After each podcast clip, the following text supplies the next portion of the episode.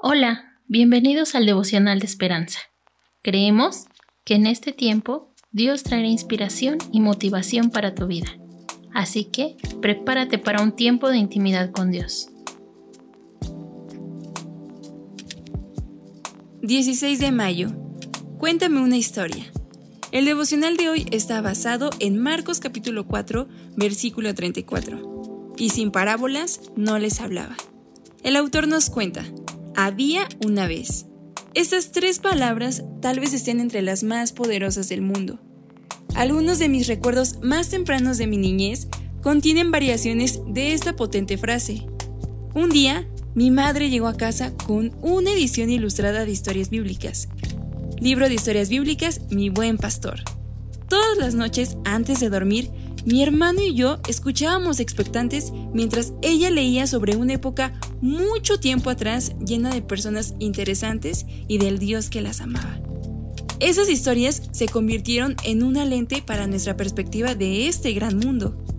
Jesús de Nazaret fue el mejor e inigualable narrador de historias que hubo.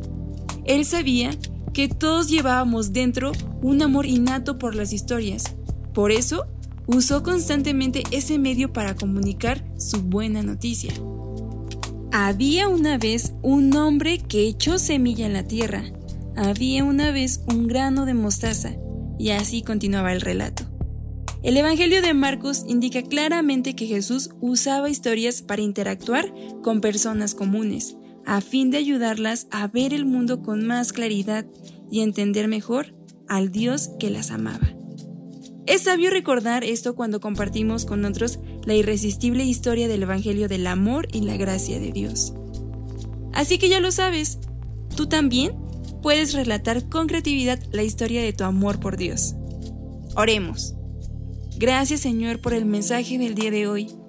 Ayúdanos a incorporar una historia o parábola en cada una de nuestras conversaciones que tengamos con los demás, así como Jesús lo hacía que nuestro testimonio pueda ser escuchado de manera creativa y ayudar a ver el mundo con más claridad para entender mejor tu gracia y amor por tus hijos. Amén.